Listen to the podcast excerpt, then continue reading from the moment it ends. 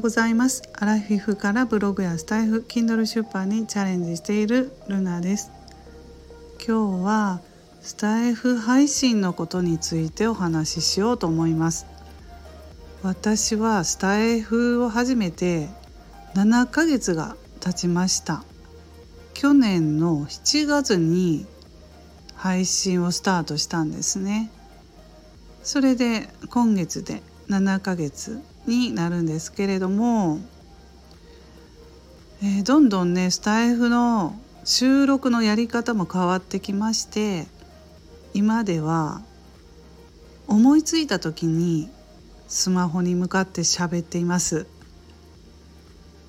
えー、これもねあの日によって話す内容が浮かぶ時と全然ね浮かんでこない時とあってだからその話したいなと思ったことが思い浮かんだ時に収録するんですよ。2つぐらい収録続けてする時もありますし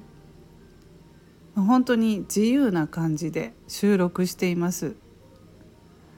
うんまあ、なかなかね本当に何も思い浮かばない時もあるんですよ。どんどんどんどん話す内容に困ってきたっていうのもあるんですけどね。うん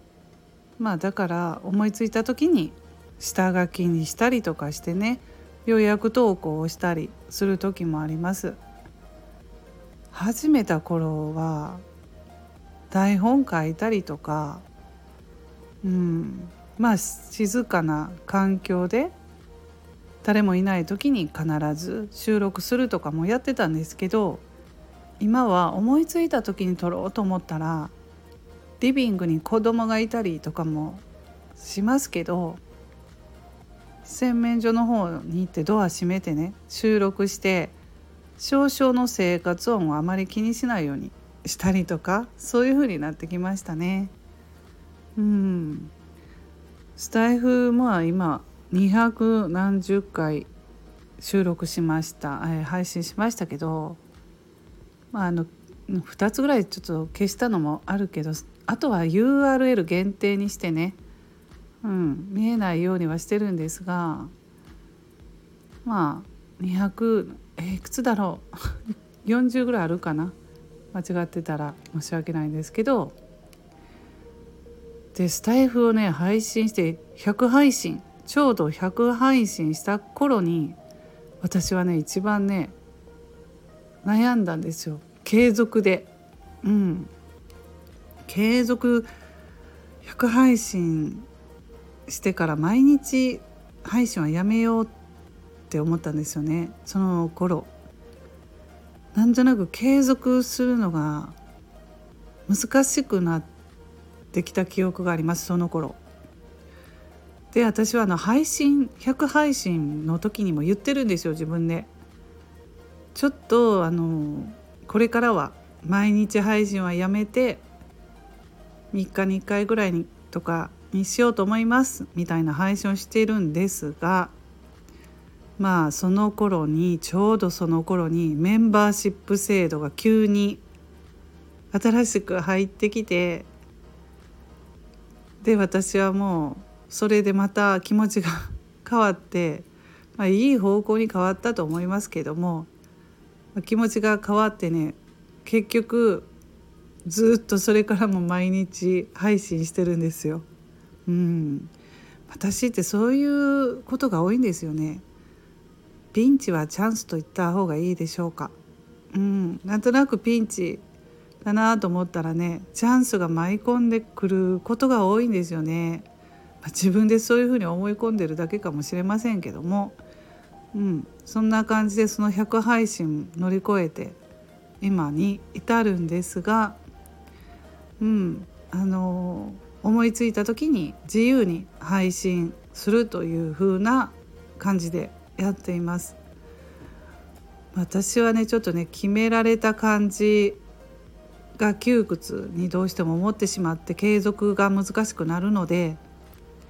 あまりこう決められご決め事はない方がいいんですね。うん、それが私には合ってるので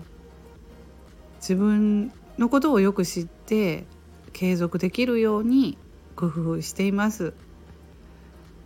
まあ、だんだんねなるべく自分らしく素の素のままに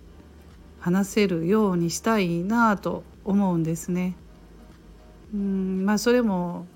慣れもあるし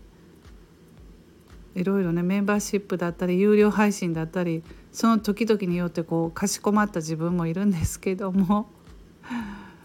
まあ、楽しくね気ままに自由に喋れたら一番いいんじゃないかなと思うんですよ。うん、私はまあそういうスタンスでいきたいんですが音声配信自分のラジオ番組なので、うん、そこでなかなかかしこまって本音を言えなかったりとかしたらちょっとつまらないなって思う時もあるので何回もね配信をね消したりしてねこれはなんか聞いてくれる人が不快になるんじゃないかなとか本音言い過ぎたなとかね思ってね配信消すこともあるんですけどそれだったらねうーんそんな気遣いながらやるっていうのもどうだろうって思うとつまらなくなったりするんですよ。うんだから、まなるべくね言いたいこと言えるように楽しんでやっていきたいと思います。はいそんな感じで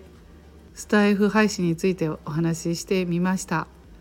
皆さん素敵な一日をお過ごしくださいませ。ルナの独り言ラジオルナでした。